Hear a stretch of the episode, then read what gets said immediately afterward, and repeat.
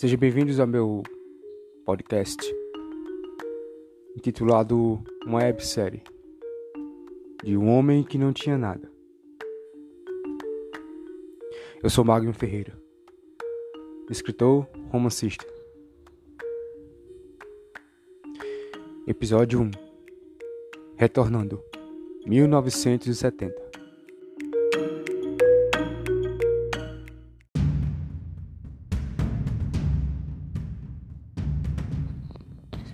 É dezembro de 1970. O caos está se implantando a cada metro nesse país. As notícias do atual cenário, as quais rondas de boca em boca descrevem o inferno do outro lado da prisão. E isso me anima. Pois desde 64 nada mais importa nesse país. Ele está contando as horas para finalmente acabar a sentença e desfrutar de toda essa baderna. Não se sabe o que ele espera nesse novo Brasil. Contudo, a ansiedade para conhecê-lo é iminente. Afinal, pagou um preço que não cometeu e agora ansiava por justiça. Não é descrito por um santo, apenas mais um brasileiro que foi enganado pelo sistema. Melhor me expressar bem, tiraram-lhe tudo que tinha. Até sua dignidade pode ter sido uma absoluta certeza, que iria atrás de uma nova chance, do recomeço, e enfim, dar para suas duas mulheres um motivo para se orgulhar. Seu coração está pesado. Deveria estar feliz em saber que o amanhecer poderia revê-las. Contudo, não se sente pronto. Seu medo de decepcionar novamente é refletir em seu olhar, de mais uma vez falhar como pai e marido.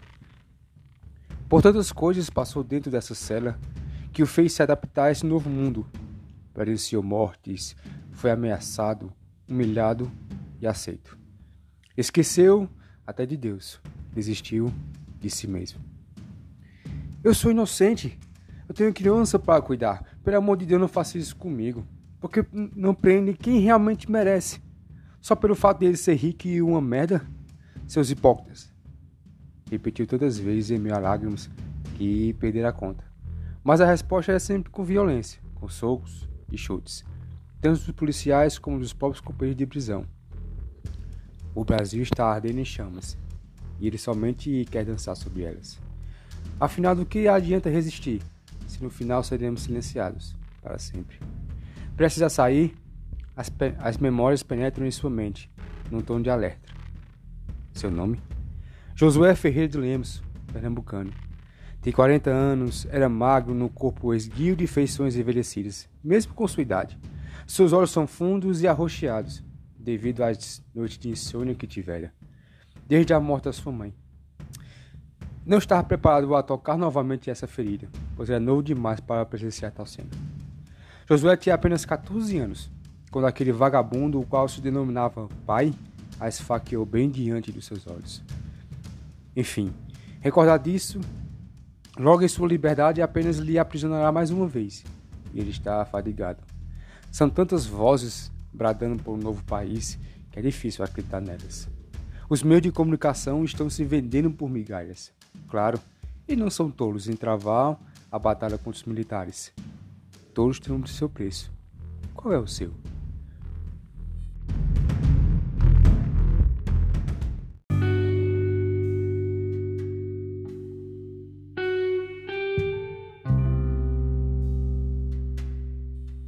Sentar naquela cama de cimento, sentindo a maldita doença retornar a lhe possuir, Josué tentava se acalmar, somente lembrando-se delas, Josefa e sua filha Marta. Ele retira debaixo de suas tralhas as poucas roupas que comprou na cadeia após ganhar uma luta contra um mineiro metido, a única fotografia que colora sua vida. Minha Josefa.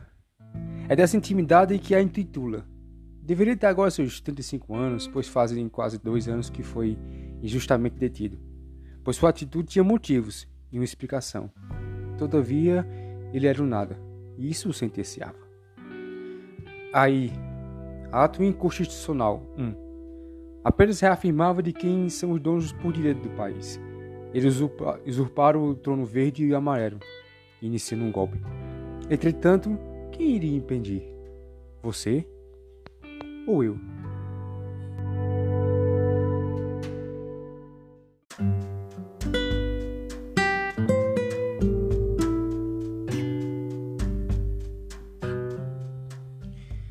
Era tão linda que, após tantos anos de casado, ainda se encontrava apaixonada. Entretanto, nunca foi romântico, nem tampouco carinhoso. A certeza que a amava, mas nunca soube declarar seu sentimento. Ignorante, bruto, bipolar. Poderia usar seu passado como desculpa e fortificar sua inocência utilizando um transtorno nervoso devido ao descaso do seu eu interno. Mas não. Na visão de Josué, ela merecia alguém melhor, bem melhor do que a si mesma. Marta, amada Marta, fruto desse relacionamento tão conturbado, a ver quase uma moça o traz de volta à realidade e se emociona. Isso dói tanto que sente as mãos trêmulas. O maior inimigo se encontra na própria sombra, refletido no espelho do olhar. É necessário tempo ou apenas um motivo para visualizar quem será o real culpado de todos os erros ou acertos. Eu nunca fui alguém para ser um marido, nem menos pai. Eu estraguei a vida delas, tirei tudo o que havia de bom e destruí suas vidas. As lágrimas cortavam seu rosto, a raiva enfervecia seu sangue. Lançou a fotografia para longe, com vergonha do homem que havia se tornado. Repulsa, nojo, decepção, palavras repetidas em seu próprio consciente e repetidas como pragas. Roubou o sonho de Josefa quando a convidou a embarcar nessa louca aventura rumo a São Paulo, atrás de um sonho impossível, do maior erro que poderia cometer, e ainda por cima com sua filha. O que merda está passando na sua cabeça? Idiota! Idiota! Filho da.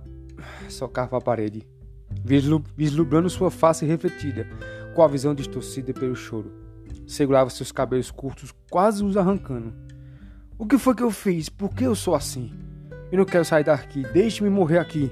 Pelo menos elas vão ficar livres de mim. Pernambuco? Ei, cara, calma, pô. Para com isso. Todos lhe chamavam desse jeito alguns por ironia, somente para humilhá-lo. Outros, como esse, podia descrever como amigáveis. Era um homem gordo, com tatuagens mal feitas, espalhado pelo braço roliço, segurando firme seus ombros. Se quer dar seus surtos, trate de tê-los longe de mim. Cansei de ouvir sua voz e ver sua cara feia por todos esses anos. A merda tá feita do outro lado, os governantes estão se fudendo. Gargalhou, me pondo na cama com certa força. Você tem a sorte de finalmente ter uma segunda chance, tanto com suas minas quanto para a sociedade. Não estrague isso, cara. Já sofri demais aqui e eu sei que tu pagaste um preço alto, Pernambuco. Não me arrependo de nada que fiz, mas pode ter certeza que vai ter troco. Rapaz, deixa o circo pegar fogo, garoto. Logo a justiça será feita, mas foque apenas na sua vida, que é de recomeçar. Sabe que muitos dariam tudo para ter sua liberdade? Então faça por merecê-la. Toma, abriu a mão e tinha dois comprimidos, daqueles que ele tomava diariamente.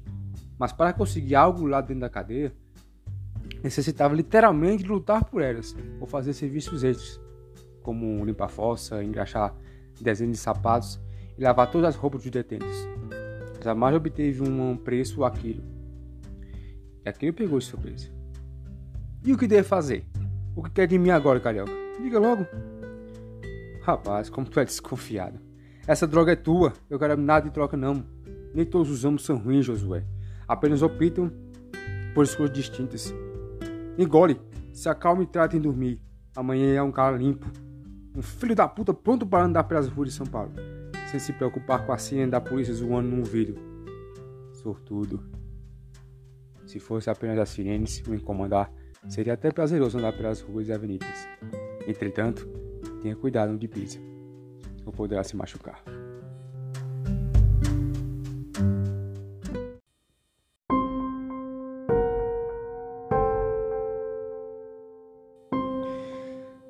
Agradeço muito mesmo. Isso que acabou de fazer, eu não iria esquecer. Josué apertou sua mão e sorriu amarelo, pois até forçar um sorriso doía. O que realmente está acontecendo no Brasil? Eu somente ouço murmúrios e boatos detrás das grades Sei que estamos na merda, contudo não posso saber se é verdade ou não.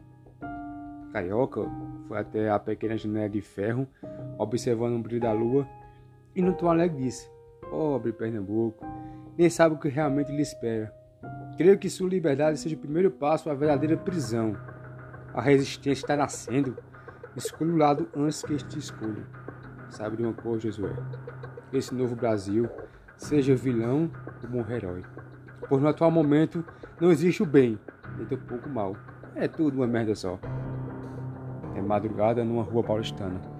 Um grupo de estudantes canta o hino nacional, numa tentativa de patriotismo, ou que sabe de uma forma de atingir o ego dos militares, na finalidade de dialogar. Eles estão cercados por policiais, de expressões frias, nem se importa com aquele medíocre grupo que pede. Falam ou, ou opinam. Eles não lhe interessam. Um dos estudantes que segura um cartaz escrito respeito se aproxima, mas mal deixou chegar, e outro policial o segura fortemente, arrancando e rasgando o cartaz. É iniciado o tumulto. É disparado um tiro. O sangue dos anarquistas colore os cartazes. Desde 64, a Constituição brasileira foi rasgada. As escolhas contrárias retribuídas com violência. Seja bem-vindo à pátria amada. Enfim, Josué adormece, com um estranho sorriso no rosto calejado pelo tempo. Sobre o colchão surrado e fedido de urina, ele sonha com o mundo lá fora e cria expectativas. Mesmo diante do inevitável, caos infestado no país, ainda tem fé. Por enquanto, e até quando? Esse foi o fim do primeiro episódio. Espero que gostem, compartilhem e estejam prontos para o segundo episódio.